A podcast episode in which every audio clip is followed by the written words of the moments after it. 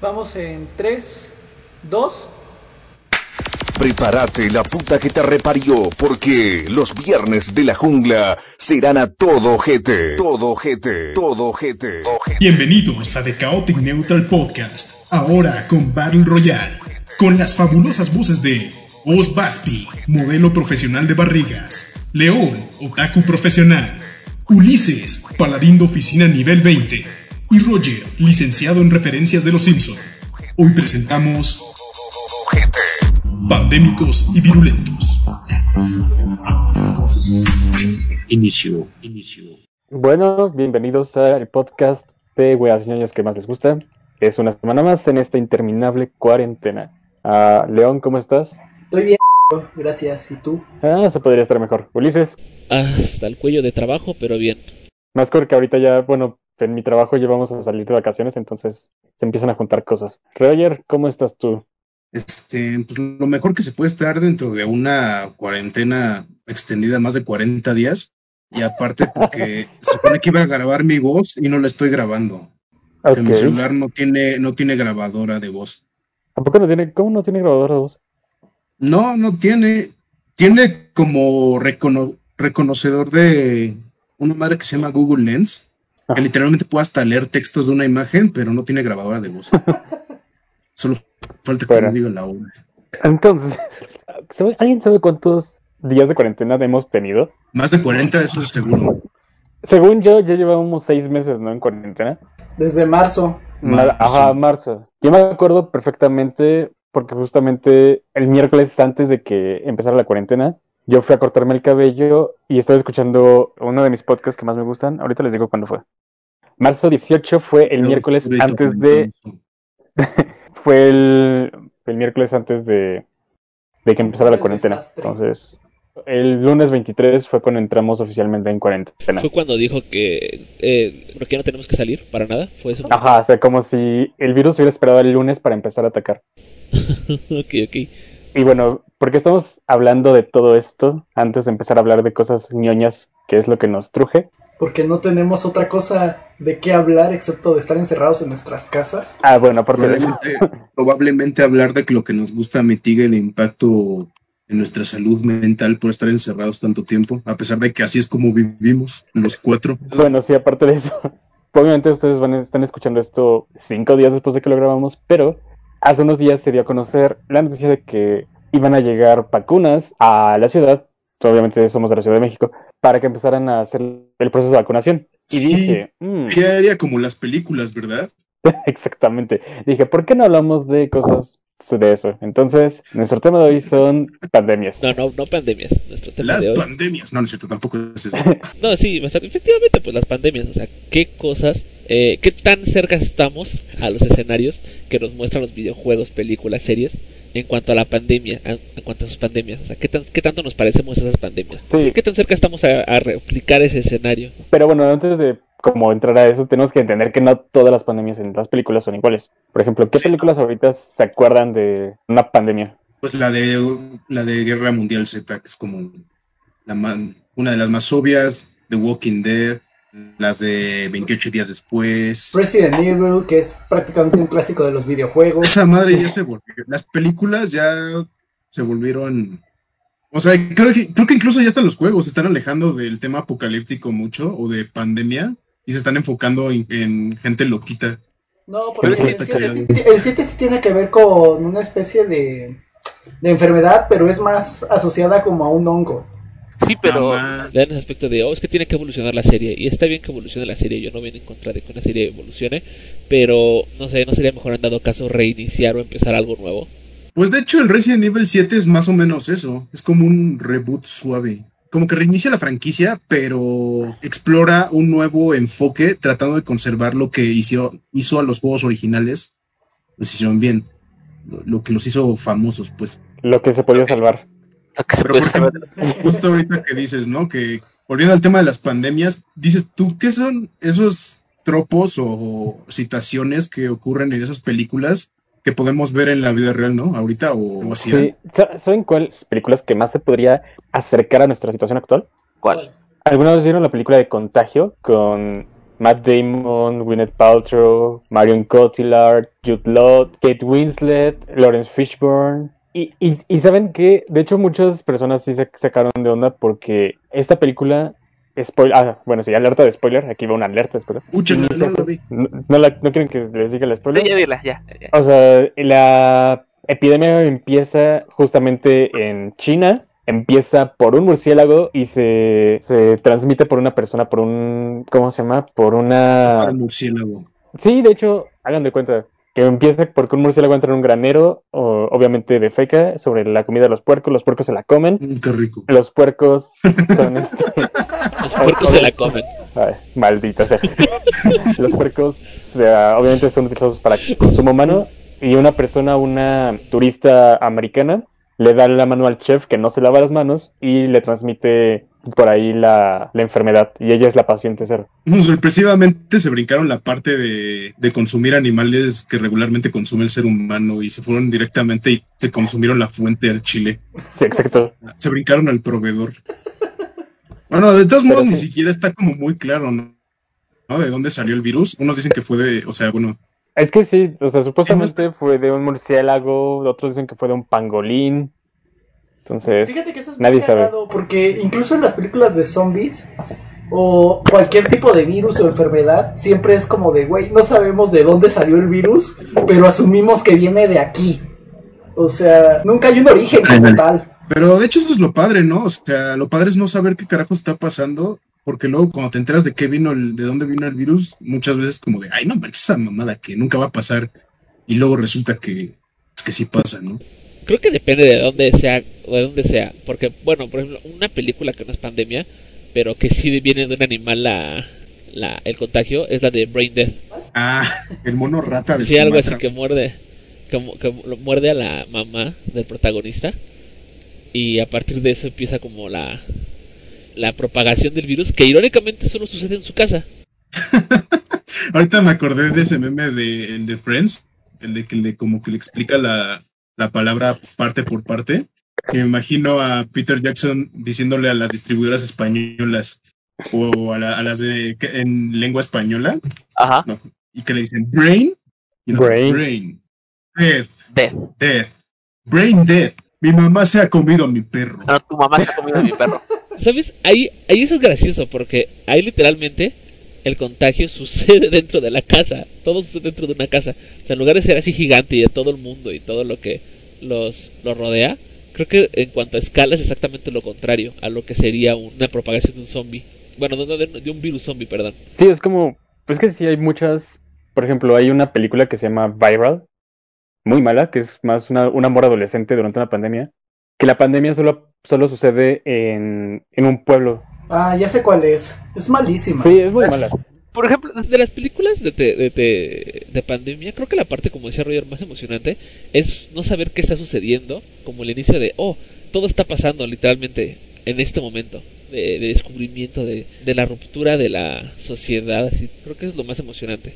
El, o sea, la- el lugar donde mejor se puede ver es en la de justamente Guerra Mundial Z, porque de la nada empieza todo así como de paz.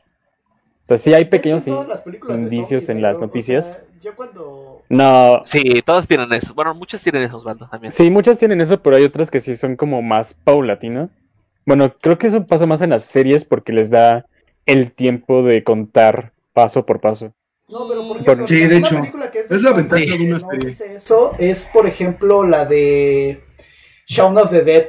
Oh, Ah, sí. buenísima. O sea, esa película, aunque es de comedia, la verdad es que en cuanto a zombies, eh, tiene ese misterio de no sabemos dónde está, pero así reaccionaría. Yo creo que eso es como yo reaccionaría, así como reacciona ese güey. Así, nada más algo, voy por algo a la tienda, lo agarro, lo pago, no me doy cuenta que el güey que me atendió está muriendo. Y después ya es como de, ah, no más, güey, qué pedo. Ese sería mi golpe abrupto de realidad. Sí, yo también pensé eso, justamente. ¿Qué así Igual me sería? pasaría. Pues sí, pues no pelo a la gente que me encuentro en la calle. Como tú, alguien de ustedes mencionó, ¿no? El, el, el típico que ves un sujeto pegándose en la cabeza en la calle y Ah. nadie se le va a acercar a decirle, señor, ¿se encuentra bien? Y ya, quedarse a pie para que lo muerdan, ¿no? Tú te alejas, ¿no? Y caminas. Pero es que justamente en las películas de zombies empieza, cuando pasa eso, que es como que se va, va a hacer la transmisión, es de una persona que conoce la persona o un conocido a, a él. Por ejemplo, eh, Fear the Walking Dead, que es el spin-off de The Walking Dead, abarca los primeros días del apocalipsis en la primera temporada. Y justamente el primer zombie que aparece es un amigo de su hijo, que lo está extorsionando, lo atropella, lo saca volando y se convierte en zombie en ese momento. Eso funciona a lo mejor en la serie, bueno, para dar la historia, en a la narrativa, pero no tiene que ser alguien conocido necesariamente. Creo que lo más, lo que más recordamos, por ejemplo, con decía Roger, de la película de como Guerra Mundial Z, es ese momento en el que hay una ruptura de la sociedad, así, por ejemplo, donde la pandemia llega a tal grado que las masas empiezan a, per- a- a perder la razón. ¿Saben qué es lo que más recuerdo de Guerra Mundial Z que es muy, muy aplicable para todas las personas? Para la gran mayoría de las personas. El movimiento estúpido que hace el doctor cuando se resbala y se dispara en la cabeza. Yo no Ah, recordaba sí, eso. Tampoco me acordaba de eso. ¿Qué onda? ¿Cómo? Es muy específico. Ah, Es que, o sea, sí es que esa parte es como de, ay, no te pases. Un doctor que es la última esperanza de la humanidad se espanta, sale corriendo hacia un avión mientras está lloviendo, se resbala con el metal, tiene la pistola en la mano y se dispara en la cabeza. Sí, es cierto. Creo que es la parte más, de lo más realista que he visto en una película de zombies. Bueno, no es realista porque es como una forma muy pendeja de matarse, pero es realista en el hecho de que probablemente la esperanza de, de la humanidad se muera por X y razón, ¿no? Sí, o sea, es- o sea, la gran mayoría de las personas que dice, oh sí, yo estaría en un apocalipsis zombie, yo utilizaría armas al por mayor, no sabe ni siquiera cómo quitarle el seguro a una pistola. No podemos ni tener una escopetita así súper sencilla. A menos que vivas Ah, en bueno, un pueblito, güey. Exactamente. Pero aparte o sea, de películas, digo, porque las películas se, se ubican muy fácilmente. O sea, películas, ya conocemos varias series, toda la gente lo conoce, pero ¿qué videojuego ustedes recuerdan que empiece así como en una situación de pandemia, aparte de Resident Evil? O sea, que digas, ah, en este videojuego todo se está yendo a la mierda poco a poco. Ah, bueno, poco a poco no, pero en The Last of Us 2 sí ves ese quiebre de la vida normal. Exacto, no lo había pensado, pero sí tienes toda la razón. Sí, o sea, al, al principio de The Last of Us 2 empieza con un, un padre, es su cumpleaños, su hija le regala un reloj y en la noche, o sea, en la madrugada, la niña se despierta y la ciudad ya es un completo caos. Creo que ese, ese, ese punto ahí, en el que todo empieza a ser un desastre, no es ustedes. Creo que la parte que más me emociona de una película, serie, videojuego. O sea, vivir ese momento así como de... Me acuerdo muy bien cuando empezó esto, que, o sea, no, obviamente no se sintió tan, tan abruptamente tan como en dramático, las películas. tan dramático, Ajá, ¿no? exacto. Pero sí el pensar y estar buscando tapabocas y no hay aquí, vamos a la siguiente farmacia, vamos a la siguiente, y a la siguiente, y a la siguiente. O ir a una, a una tienda de autoservicio y ver personas metiendo paquetes de comida. de papel de baño.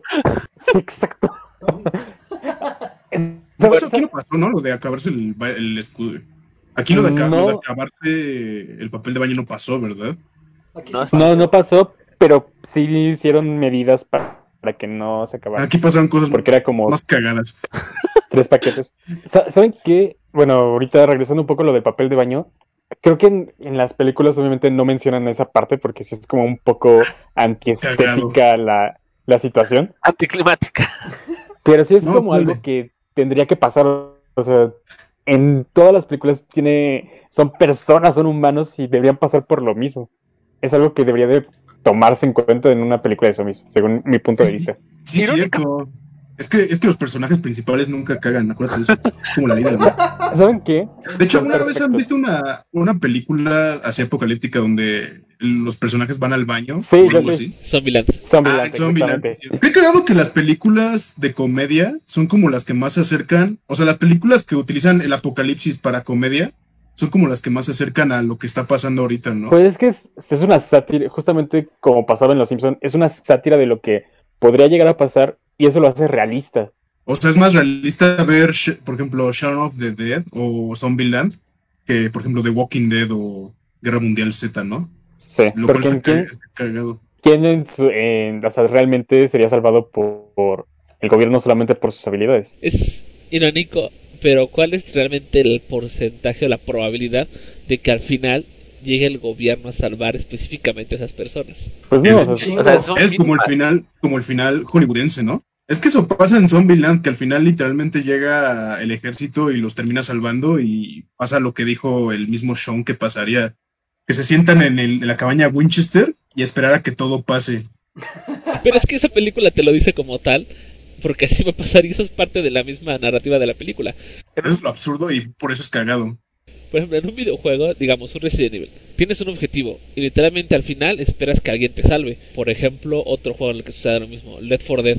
Todo el tiempo están esperando a que alguien llegue a salvarlos y todo el tiempo terminan en un lugar jodido. Como que esa esperanza de que alguien llegue a salvarlos o de que alguien llegue a decirles todo va a estar bien, se repite muchísimo en videojuegos, películas, series. Es que eso sí es como apelar a la realidad porque, siendo sinceros, las personas comunes no tienen una, ¿cómo decirlo? Una amplia gama de habilidades de supervivencia que les podría servir en, en un escenario así. Y justamente apelan a esa realidad de, ah, sí, somos personas comunes, vamos a esperar a que alguien nos salve. Mm. Es que, eh, de hecho. Osvaldo tiene ahí un punto. O sea, por ejemplo, no todos somos, por ejemplo, Ulises, que tiene todos los skills para poder sobrevivir en una Ah, sí, apocalipsis Ulises- por su cuenta. Él es un Ulises es luchador, el- es un hombre de, de- El hombre de campo, del, de del monte. podcast. Y, y yo soy un güey citadino escuálido que engorda si se come un pingüino, güey. O sea, Uli- Ulises pelea antes de desayunar con un oso para que le haga bien digestión la comida. Bueno, no, no se come al oso, güey. Ajá, luego se come al oso. No sé si a ese grado, pero creo, que- creo que me entienden, ¿no? O sea, es el escenario que, re- que regularmente se te plantean en las películas es alguien va a llegar a salvarme.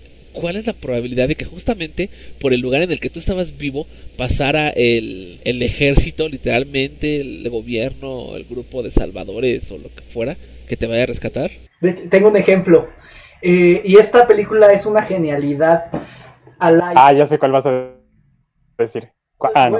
No eh, quizá nosotros estamos muy enfrascados, por ejemplo, en el hecho de cuál es la posibilidad de que te salven, güey, porque no hay comunicaciones y todo esto. Pero esa película de verdad te muestra el hecho de que una red social se puede aprovechar perfectamente para salvar gente, güey. Pero sí siento que ahí está muy, ¿cómo decirlo? Muy del primer mundo la supervivencia, porque aquí en México, o sea, nada más llueve tantito y se cae el internet. Imagínate un apocalipsis zombie. Sí, sí y no, porque recuerda que eso sucede en México porque muchas personas todavía tenemos el internet de con la línea de teléfono. Este, pero pues no sé, por ejemplo, la fibra óptica yo creo que no no no, no sería con la fibra óptica yo creo que sería más proba- probabilidad de comunicarse para las personas que viven en zonas más civilizadas de la Ciudad de México. Pero sí se parece, Osvaldo, no manches, o sea, la- el, el setting donde está él, literalmente lo vi y dije, no manches, es Tlatelolco, se parece a Tlatelolco, es una cualquier unidad habitacional que se construyó hace algunos años y un montón de gente viviendo por todas partes, obviamente no igual de bonitos los edificios, pero muy similar, ¿me, me, ¿sí me explico? Yo me refería más como justamente al internet, ¿no? Ahí aunque quieras que sea, pon tú entre comillas, de clase media, si el, el internet que les llegan es como mil veces más ah, Bueno. competente. Bueno, sí, tienes razón, en ese aspecto sí tienes razón. Sí, sí, tal vez el setting sí es como muy, ¿cómo decirlo? Que, que te puedes sentir identificado. Porque sí, yo lo veía y sí es como, ah, mira, es una unidad habitacional. Pero sí, de que siga teniendo luz. Aquí cuántas veces no se ha ido la luz nada más porque, no sé, cra- cae un trueno a dos kilómetros y en toda la ciudad se, se va la luz. Pues ya sería meternos con la infraestructura del sistema de luz, cosa que no conocemos del todo. Ah, digo bueno, que no sí, nos bueno. metamos tanto ahí. El punto es de que sí siento medio fantasioso, aparte del hecho de que hay zombies, que tenga, siga teniendo internet después de cuántos días de un- de una Ah, pandemia. Una vez el Artu, el Artu se quedó recientemente por igual cierta, cierta marca de telefonía muy común en, en México, México. que la mayoría tiene su internet ahí y se quedó por se quedó sin internet casi por un mes. Se quería- se No, volver. Pero siga pagando, por favor. Ah, sí, sigan pagando. Ajá, ajá, eso sí le seguía llegando el recibo, pero no tenía internet. Ah, yo hasta, hasta eso yo tuve suerte porque en, en mi calle es una cerrada y hay y colinda con una con una avenida y en la avenida una camioneta que sale de la central de Bastos tiró un, un poste de digo de la compañía que no debemos mencionar y se nos fue el internet como por tres días y a los tres días ya había poste nuevo No, ¿En serio? Ay, sí sí me lo dejaron barata Te digo, depende de la zona. ¿Sería viable o no sería viable? Lo que pasó en la película de Life. En la película de Life de, oh sí, aquí tengo mi, pongo mi señal, en este lugar en específico todavía hay gente viva. Y que aparte, la- recuerda que cuando mandó el, la ayuda, la señal, era casi el inicio. sí Entonces, Hay una gran probabilidad. Bueno, esa, esa parte sí, pero de la- lo que me refiero, debió, ser- debió seguir teniendo internet el ejército para encontrar esa señal. Pero algo que acabas de mencionar y siento que sí es muy importante es la zona donde ocurre el apocalipsis. Eso es como trascendental en todas las películas. No sé si vieron la película de... Ah, se me fue el nombre. Maggie. Así se llama la película, Maggie. Con, Con Arnold, este. Con Arnold Schwarzenegger. Arnold Schwarzenegger y esta Abigail Breslin. No sé, Sí, sí no la vi. la he visto. Me, me No la he pareció visto, tierna. Sí, esta es una es un enfoque diferente a los zombies. Este no es un, un zombie, ¿cómo decirlo? Am, rabioso que corre por las calles, pero sí tiene cierta tendencia a la, auto- a la ¿cómo se llama? Al canibalismo. Al canibalismo. Pero es justamente como un padre tiene que lidiar con la transformación de su hija y cómo lentamente está perdiendo esa humanidad. Y todo este setting es en una granja. Y eso lo comparamos con, por ejemplo, Guerra Mundial Z que pasa en Nueva York, creo que es la primera escena. No recuerdo. Sí. Es cierto, yo casi no me acuerdo nada de Guerra Mundial Z. O sea, a mí en lo personal esa película se me hizo súper básica. Es como la película básica de, de, de zombies. No, no, no X, pero sí básica. La ves una vez, tiene todos los tropos conocidos de la historia por, por de zombies, las historias de zombies, pero al final te olvidas de ella, porque hay cosas mucho más interesantes. Bueno, sí, es como la película de zombies, pero no porque sea trascendental, sino porque tiene todo lo básico de ah, un héroe que, que es un ex agente del gobierno, check. Una persona que sabe manejar armas, check. Una muerte estúpida, check. ¿Algo que proteger? Check. Bueno, aunque ahí no hay algo que proteger en sí. A su familia. Ah, bueno. Sí, porque eso es algo como que muy normal en las películas de zombies, algo que proteger. Y de hecho también The Last of Us en la 1 se trata de proteger completamente. Hay una Sí, es que- Ah, perdón. Adelante, Ulises. No, no, perdón, perdón, ¿decías qué? Ah, es que, por ejemplo, yo iba a mencionar ahorita de, del hecho de proteger. Me acordé de una película que se llama Cargo. Cargo, ah, Es de un padre que justamente se infecta y tiene a su hija pues pequeña y tiene creo que 48 horas, si mal no me acuerdo, 72. ajá, tiene días para proteger a su hija. Ajá, y entonces este esa película también me pareció increíble por ese sentido de no que ya no es la supervivencia, es la protección y la ayuda a otro pues a otro ser humano. Creo que de inicio eso es todo lo que se plantea en las películas, ¿no? O sea, proteger algo. De hecho, Por eso se aferran tanto. Justamente The Walking Dead está basado en esa, en esa premisa durante 10 temporadas. En proteger a su grupo. Y ahorita no es tanto proteger a su grupo, pero sí proteger a, a la sensación de humanidad que les queda. Va ligado con su grupo, obviamente. Hmm, Buen punto, creo que eso es algo, eh, creo que es algo que pasa. Y eso sí sería, creo que eso sí se pasaría en la vida real. O sea, hay personas que incluso tienen hasta su plan. O durante un tiempo, en 2012, 2010, se pusieron muy de moda los No lo digas tan lejano. Nosotros teníamos un plan, tenemos una línea del fin del mundo. Exacto, y es que todo el mundo piensa que se va a pegar a eso, pero la realidad es que te vas a preocupar más por tratar de proteger a algún ser querido o algo. O sea, si no, si no, si hay personas que van a decir, no, yo vivo solo, no me importa, hay algo a lo que vas a querer proteger. Por ejemplo, Yo protegería. a familia y animales, perdón. Sería lo primero que pensaría en proteger, a mis animales y a mi familia. O sea, ¿qué voy a hacer con mis animales? No, yo, yo lo primero que pensaría en proteger sería, bueno, ustedes para tenerlos cerca. No, Sí, necesito un Ahora grupo. sabemos que no será así. Ajá, todos sabemos que no será así, que será muy difícil, pero al menos se hizo, sí proteger a Ulises, porque Ulises va a ser el que nos salve de todo esto. Pero eh, a lo que voy es que, hablando realista, si la supervivencia es algo instintivo, básicamente, en todos los seres humanos, pero igual es, o de la misma manera es, el proteger lo que, lo que quieres. Por eso las personas, o sea, de, de ahí, de ahí el instinto de, de ternura hacia las cosas, porque de inicio te dan ganas de protegerlo. Es lo que les iba a decir. Creo que eso es algo que retratan bien las películas y los juegos, el querer proteger algo. Pero aferrarte, o sea, no solamente a una persona, sino a un status quo de vida donde, ah, pues yo tengo mi casa, yo tengo una seguridad. O sea, creo que es más que nada la seguridad, proteger la seguridad de, ah, tengo una casa, tengo una familia, tengo un trabajo estable, todo está bien, tengo una vida, tengo esta seguridad en la vida. Creo que de eso se trata también el- la cuestión de proteger. Sí, pero al final cuando tienes que sobrevivir, todo lo que pueda haber se vuelve secundario. Mm, A a ver, ¿qué otra cosa podemos trasladar de, de estas películas y estos videojuegos a nuestra vida diaria? Bueno, no a nuestra vida diaria, nuestra existencia en este momento. Porque siempre en las películas hay alguien que hace algo verdaderamente estúpido. O sea, el turning point de íbamos bien y ahora estamos en el lodo. Y justamente siento que ahorita en México, o sea, de, oh sí, ya, ya podemos salir, ya estamos en, en semáforo naranja. Y empiezan a salir todos y empieza otra vez el rebrote. Más bien creo que algo, en lugar de que algo se, se, se traslade, creo que más bien podemos ver todo lo que repiten.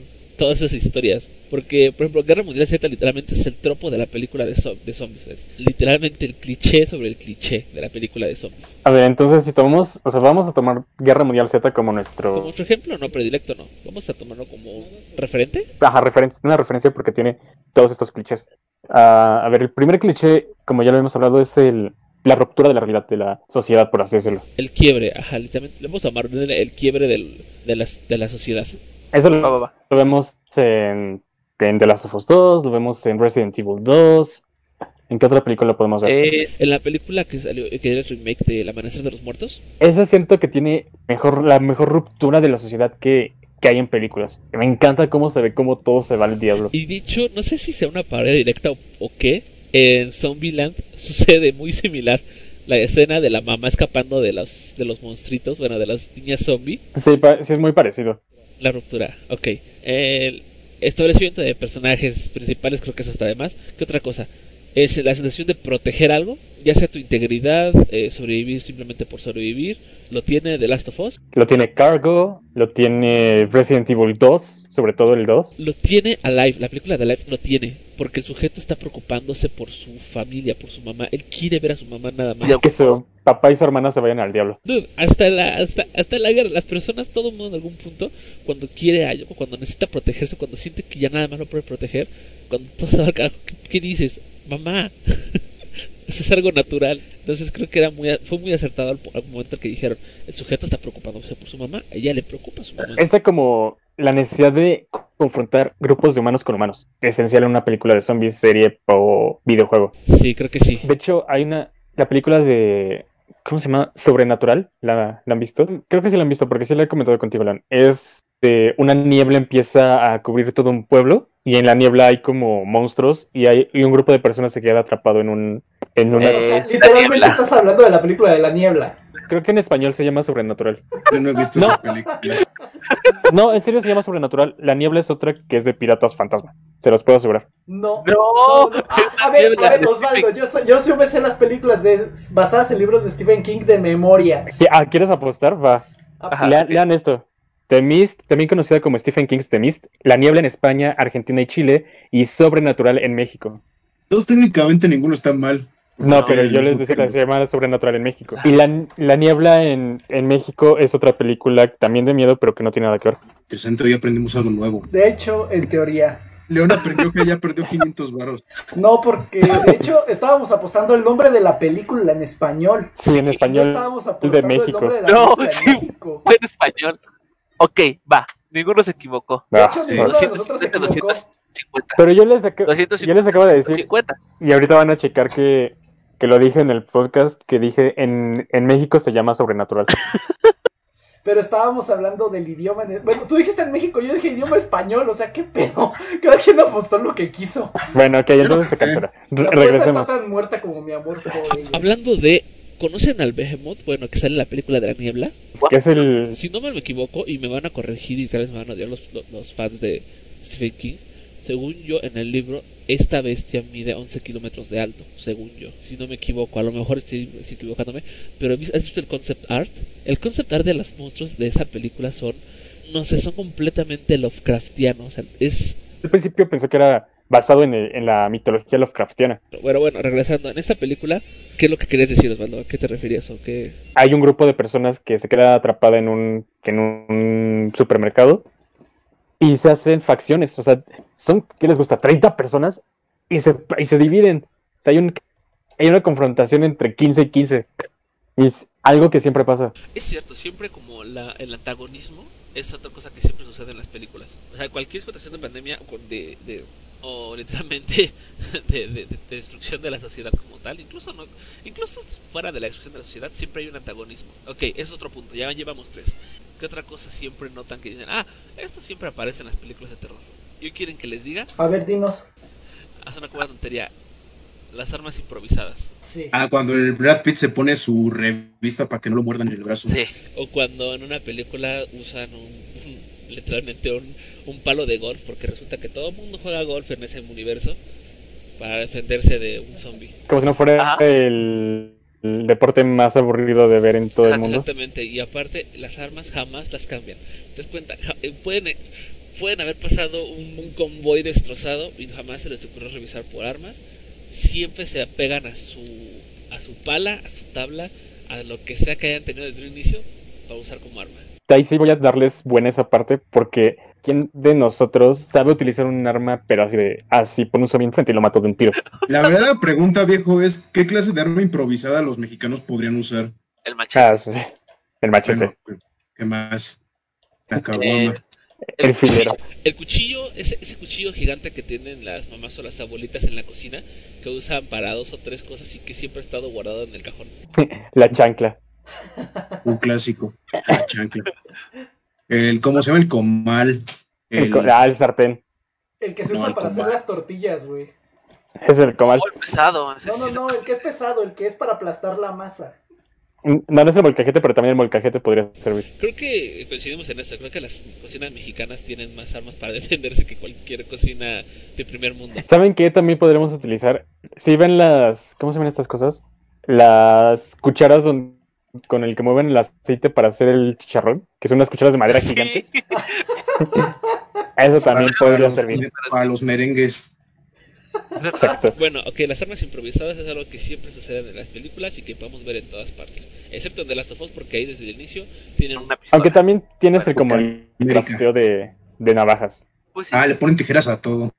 Ah, sí. por ejemplo, en High School of the Dead, eh, el gordito este, no me acuerdo cómo se llama, hace un arma con clavos y no sé qué tanta madre. Y yo así como, ¿de qué pedo? Eh, bueno, eso sí sería imposible porque los clavos no viajan en línea recta, pero sí, eh, la improvisación de armas creo que es algo que está implícito en las películas de zombies, más en los videojuegos y muchísimo más en las series. ¿Saben? ¿Alguna vez vieron la película de... En inglés, en inglés se llamaba ah, Guía de Supervivencia de, de Exploradores para un Apocalipsis Zombie Ah, ya, ya con cuál. este Ty Sheridan, que justamente antes de ir como al hacia el clímax de la película para salvar a, a la chica de sus sueños, dicen, tenemos que prepararnos y se paran en un Home Depot a hacer sus propias armas. Sí, sí, sí.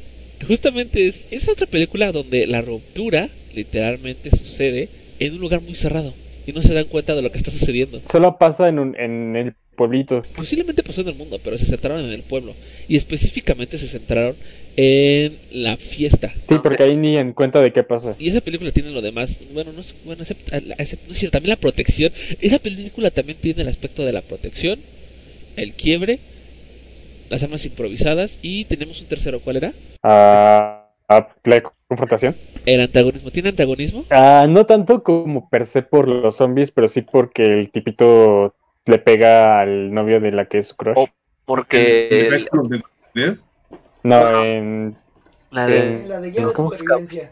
Bueno, quizá el antagonismo ahí es ahí fue más como entre compañeros por un problema que ya existía, porque uno ya quería ser vodka de otro, pero no va tan dirigido a ese aspecto de, ah, sí, es que como ya tenemos que implantar un nuevo orden, pues humanos contra humanos.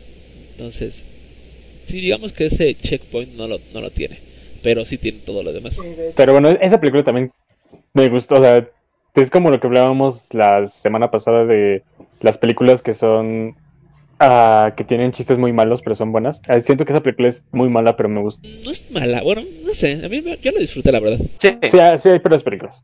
¿Qué otra película se acuerdan? ¿Qué otro tema? ¿De qué, otra, Yo me qué otro punto no hemos yo me tocado? acuerdo de, un, de, de Dying Light. ¿Quién lo ha jugado? Ah, sí. Sí. No, no lo he El los villano más caricaturesco de todas las cosas de zombies que he jugado. Oh, Dead Rising. Te Dead dije, Rising. Ah, en Dead Rising. Los juegos de Dead Rising. Que literalmente es como... Todas las armas son armas improvisadas. Exacto. Y realmente no tiene nada de divertido utilizar armas, armas como tal. Una lámpara y joyas. En ese juego literalmente tienes libertad completa. Vale. Pero Baterías. Ah, de baterías. Exactamente. Eh, Creo que ese juego tiene el antagonismo de humanos contra humanos porque el sujeto se la pasa matando psicópatas. Y creo que gran parte de lo que... Y ese, y ese aspecto que toca, lo, quizá lo hace muy exagerado y forma satírica, pero es verdad, muchas personas perderían la cordura en un momento así. No sé si es como un tema recurrente, pero sí aparece muchas veces. El fanatismo religioso hacia, o el fanatismo de ideales hacia un lado u otro. No sé si han jugado Days Gone. Hay una No. facción que se llaman los muertos que tienen, siguen como esta, esta idea que los, ahí los infectados se llaman, ah, ¿cómo se llama? Ah, se me fue. Bueno, que los infectados Los muertitos. están bien. No, no están muertos, son infectados. pero que están bien y que ellos tienen que ser como los infectados y por eso se rapan y se cortan. Entonces, eso pasa ahí en la película de La niebla en inglés o sobrenatural en español. También tiene De esa... México, por favor, de México. Ah, sí, español de México. También tiene esa parte cuando la, la mujer, que es la antagonista, utiliza todo su palabrerío religioso para decir que maten a las otras personas. Ahí lo interesante, y de hecho lo dicen en esa misma película, es que dicen que la religión y la política se inventaron como para mantener a raya a los hombres. Y en ese caso estaba ganando muchísimo el fanatismo por esta señora, porque tuvo razón solamente por casualidad, güey. También sale en el The Last of Us 2, pero no lo he acabado, así que no es esto, Osvaldo. Ah, sí, también pasa en The Last of Us 2. Saben, también pasa en... En High School Ah. of the Dead, con el profesor este que todos los... Perdón Pues yo creo que- mucho, pero pues, güey, La parte de- Una porquería es un buen- una buena historia de zombies. En The Walking Dead también pasa con este Herschel al principio. Creo que es cierto, es, es otro punto que siempre sucede. Pero esto ya es más adentrado, ya cuando, cuando se está literalmente reorganizando la humanidad. Esto ya es muy dentro de, la, de las películas, series o videojuegos. Ya es cuando ya eso pasó un cierto tiempo, pero sí, sí pasa. Y es algo que se repite bastante. ¿Qué otro punto creen que, que nos hace falta? Los cercos militares. El romance, el amor en tiempos de, de muertitos. Es Era- como los ligues de cuarentena que, que tienen ahora todos. Yo no tengo La No, yo incertidumbre. tampoco. Creo que la incertidumbre, que no saben qué está sucediendo y no saben qué les va a pasar. O sea, no, eh, el, el gobierno se preocupa tanto por mantener el orden que empieza a haber literalmente casi un manejo de, ma- de ganado más que un manejo de, de población. Por ejemplo, en Resident Evil 2, y cuando empiezan a acercar toda la ciudad, no sé si recuerden mm, hasta cuando fue también algo lo más cercano a una pandemia que hemos tenido, cuando fue lo de la influencia del H1N1. Acabas de decir sin querer nuestra edad, Ulises. ¿Qué tan viejos somos? no sé si recuerdan si les llegó a pasar, había personas a las que les decían, y se puso como chisme, había quienes lo hacían de juego, había quienes realmente lo hacían para asustar a alguien, y había quienes sí se lo creían, que pensaban que estaban empezando a acercar la Ciudad de México. Y que el ejército estaba empezando a ponerse en las entradas de las casetas y la gente se empezó a asustar. Creo que como ese misticismo, esa como superstición de la incertidumbre de qué va a pasar o qué, te- qué vamos a hacer ahora o oh Dios mío, ahora que sigue. Creo que eso es algo que algo que se repite muchas veces en las películas. Yo, por, yo cuando, de nuevo, cuando empezó todo esto, que no fue tan dramático, sí era como de, no, ya valió, ya, ¿qué voy a hacer? ¿Hacia dónde voy a ir? La música de Walking Dead se intensifica. Ajá. Walking Dead, The Walking Dead MP3 intensifies. Pero no pasa nada todavía porque están lejos los zombies. Exactamente. No, pero justamente es como ahorita en nuestro, en nuestra realidad fue de, oh Dios mío, ya todo va a valer y fue más el ruido de lo que realmente pasó. O sea, siento que, o sea, sí, se ha sido un golpe, obviamente en cuestión, ah, ¿cómo decirlo? Ah, económico y aparte en personal, pero a lo que pensamos que iba a pasar de una, de un apocalipsis como tal, o sea, no pasó nada. Pues normalmente los apocalipsis tienden a ser o horribles o espantosos que no queremos vivirlos ni en nuestras peores pesadillas o, ah, sí, hay una pandemia. ¿Quieres jugar Among Us? Exacto. No hay nada en medio, ¿verdad? No hay como un, un apocalipsis chido que digas, ah, sí, huevo, ya podré, ya podré hacer todo lo que no podía hacer en la vida real porque era ilegal. Soy Creo que lo hicieron Una- en, en Zombieland, güey. Ah, de hecho hay una serie de cómics que se llama Fanboys vs. Zombies, que está bien chafa. O sea, leí como tres números y dije, ay, esto está... Porque es literalmente el sueño, los- el sueño húmedo de, pues, de los fans, ¿no? Que quieren tener un apocalipsis zombie, pero con... que todavía se dan cuenta que tienen que lidiar con ciertas cosas que todavía lidian en la vida real. O sea, está chido por ese lado, pero el cómic, la verdad, está medio como rebuscado. O sea... La abordaron de una De la, forma más, manera. de la forma más boba, o sea, más obvia. Como de, oh, sí, los problemas es que no tengo con quién acostarme y este güey se comió mi hot dog y me caga la madre y ahora tengo que sobrevivir con él. Ese, bas- esos son los temas. No. O sea, es como, ok. Me pero ¿qué más? a un ¿Qué que tan- escribí en la prepa, güey. Ah, yo también escribí mi fanfic de zombies también en la prepa. En la prepa también escribí fanfic, pero creo que todos hicimos eso. Algún Sí. Un día, un día lo Pero, vamos pues, a yo leer.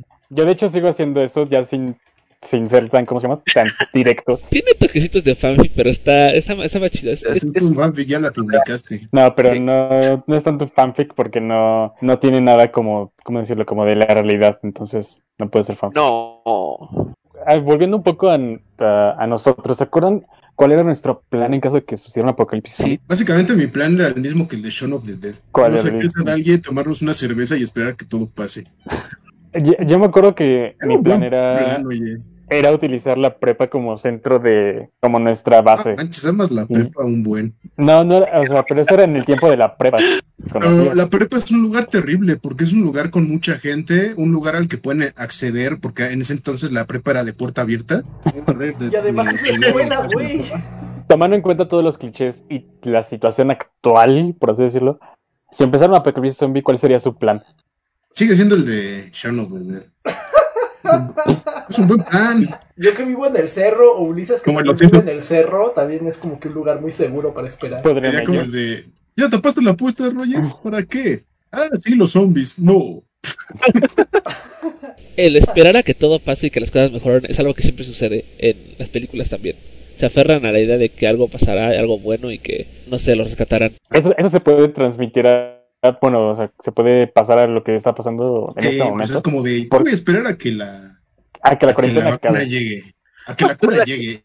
Allá nos vacunan y ching. Puedo esperar a que te me restablezca el internet. Digo, la compañía de No, que cierta compañía que el 90% del 80% de México usa me restablezca el internet. Ah, Volviendo un poco a, a la cuestión ya más de la cura y ya quitando los zombies de por medio, la película de Contagio sí tiene una parte en donde las personas se vuelven súper locas por la idea de que la vacuna puede hacerles daño. Ah, ¿En eso sí está pasando aquí, de hecho. Sí, Literalmente dicen que están apartando la vacuna a todos los laboratorios, pero los laboratorios más grandes ni siquiera tienen contemplado a México porque no han puesto ninguna vacuna en espera para acá. O sea, las únicas vacunas que han pedido creo que son las de... son más contemplados por, por Xbox que por los laboratorios extranjeros. No, sí fuimos contemplados, pero el problema es que en México, una de las vacunas, no recuerdo cuál, tenemos la infraestructura para mantenerlas en refrigeración. Ah. Dicen, Pero- Y de hecho, volviendo más como a la idea de la vacuna y para darles, a, ¿cómo decirlo? Para las personas que son sugestionables en nuestro podcast, en la película de Los Niños del Hombre, ¿la han visto? Ay, no, pero está en mi lista desde hace años de Netflix y no la he visto. Ah, ya la quitaron de Netflix, de hecho. No. Te tardaste demasiado. Sí, ya vi. Bueno, sí, ahorita como a- para los muchos millennials es como su sueño así de, oh, Dios mío, voy a estar vivo después de la pandemia y aparte no voy a tener hijos. Premio doble. De todo lo que ya vimos, ¿cuánto de esto creen que, como tal, no errores, sino cuántas cosas bien que hacen en las películas, creen que ya se han presentado? El antagonismo ya pasó en México. Ah, ¿Qué otra cosa ya pasó? Eh, querer proteger a nuestros seres heridos ya pasó. La pérdida de esperanza. Ya pasó. Ya estamos experimentando. Este, este podcast es un grito de ayuda de nuestro mental breakdown porque no se acaba esta cosa. Esto no es un Para- meme, ayuda. Es exacto, este no es un meme, ayuda. Pues sí, siento que ya, ahorita ya estamos en el punto en el que le- va a sonar muy, ¿cómo decirlo? Muy trillado, pero esto ya es nuestra normalidad, ya es... Solo, literalmente, tenemos todos los puntos por los que pasaría un apocalipsis epidemiológico, a excepción de los zombies. Gracias a Dios. Literalmente estamos a salvo. Ah, siguiente pregunta. entre comillas estamos a salvo, pero creo que tenemos todos los puntos ya necesarios para el apocalipsis zombie. Solamente nos faltan los zombies. Nos falta la parte más difícil. O eso Es- creo yo. La parte en donde todos mueren. La parte donde todo el mundo empieza a morir, la parte en la que los muertos empiezan a resucitar. Que si tomamos en cuenta todo lo que pasa en una película, estamos muy lejos de llegar a eso. Sí, todo lo que pasa en cuanto a los zombies, porque literalmente empezamos, fue como si hubiéramos empezado el apocalipsis zombies y los zombies. Exacto. Por eso, La, la verdad, la verdad sí se sintió así al principio, pero después nunca pensé que la apocalipsis tuviera tanto home office y quédate en tu casa. exacto. Nunca pensé que en el fin del mundo fuera la escuela, güey. Exacto. En ninguna parte se preocupan por ir a la escuela en el fin del mundo. Pero bueno, ya estamos en la recta final. Entonces, ¿algo más que quieran agregar antes de terminar esta cosa, este show? Pues solamente, pues, invitarlos a que vean más películas de zombies. Hay muchísimas y la verdad es que todas son muy buenas. Jueguen videojuegos también de zombies. Sí. Y por lo que más quieran, no hacen un apocalipsis zombies, hijos de su perra madre. No es tan, no es tan emocionante como pensamos que No. sería. Es más como conflictúa más con nuestro estado mental más que con nuestra habilidad de volar cabeza. Y aparte que no es tan fácil atravesar una cabeza como lo ponen en The Walking Dead. O sea que el- las muertes que hizo Negan es, están muy OP.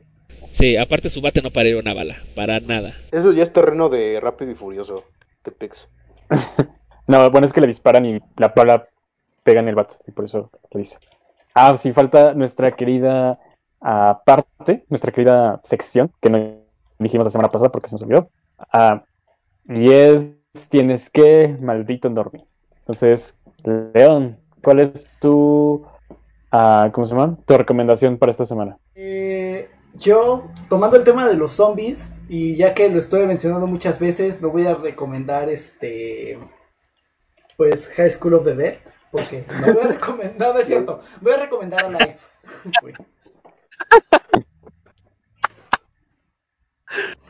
Güey. Ah, tenía varias cosas que decir de High School of Ok. Después lo Ya- ya que volveremos a retomar en algún hablando- momento. güey. de High School of the Dead, vamos a recomendar a Life. Pero bueno, ¿por qué tenemos que ver a Life, eh, sujeto? Creo que es una perspectiva interesante la película de lo que sería un apocalipsis zombie en o cómo reaccionarían las personas eh, de la generación actual. No, porque ya conocemos cómo reaccionarían hace unos años, eh, hace, hace 20, 30, 40 años, pero ahora con las nuevas tecnologías, ¿cómo realmente sería? ¿Qué, ¿Cuáles serían las pro- probabilidades? ¿Cuál sería la reacción de la, la reacción de las personas ante esta situación? Creo que en, en ese aspecto la película hizo un, hizo un muy buen trabajo y por eso la recomiendo también. O sea, eh, le sé que la- la- lo recomiendo León, pero también se la recomiendo yo. Sinceramente, Es buena película. Tiene- es, es, una nueva perspectiva a un género que ya se había visto. Y sí, te da como esa idea de que todo va a pasar, a menos que estés en México. Si estás en México, no va a pasar esta cosa. Ah, entonces, ¿dónde te podemos seguir, León? Pues a mí pueden seguirme en cualquier lado como La vida no es una mamada. Roger, ¿dónde te podemos seguir? Síganme en Velociraptor Dundi como en Instagram y hago comisiones, hago dibujitos y tengo comisiones abiertas. Y lo, lo necesita para nuestro arsenal anti-apocalipsis. Ah, bueno, yo a mí me pueden seguir en todos lados como arroba oswaspi. Y te dejo a ti, Ulises, al final, porque siempre nos das como la salida para el, el podcast. ah, pues excelente. A mí no me pueden seguir en ninguna red social porque no tengo redes sociales. Próximamente tendré algunas. Ya estoy abriendo mi, mi, este, mi Instagram profesional. Entonces, si les gusta mi trabajo, les voy a adelantar un poquito. Eh, yo diseño productos y me dedico al diseño industrial. Entonces, si quieren seguir un poco de mi trabajo, el próximo podcast les paso mi Instagram. Y pues hasta la próxima, compañeros. No sé, ¿alguien más tiene algo más que decir? Sí, ¿dónde pueden seguir al podcast? El podcast, claro, lo pueden seguir en YouTube, Spotify y también en nuestra plataforma. Osvaldo, por favor. Nos pueden escuchar en todas las plataformas de. ¿Cómo se llama? Para podcast. Y pues dejen sus comentarios cuál es su película favorita de zombies. Ah, ¿Qué más? Ah, ¿Qué harían en caso de una apocalipsis Sí, por cierto, hay un video muy interesante, les recomiendo verlo. Eh, creo que, de hecho, está en español porque alguien lo. youtuber. No, un youtuber en español, mexicano, creo, creo que es mexicano, si no me equivoco, donde da unas cifras muy reales de las probabilidades de supervivencia de los seres humanos en un apocalipsis zombie. Eh, si no lo han visto, eh, voy a buscarlo, se lo voy a dar a León para que se los ponga en el link de la descripción. Se los recomiendo. Este es un, es un es un escenario mucho más pesimista de lo que muchos esperan, pero muy interesante. Ah, les recuerdo. Bueno, te acabamos y no apaguen la consola. Nos vemos en la siguiente.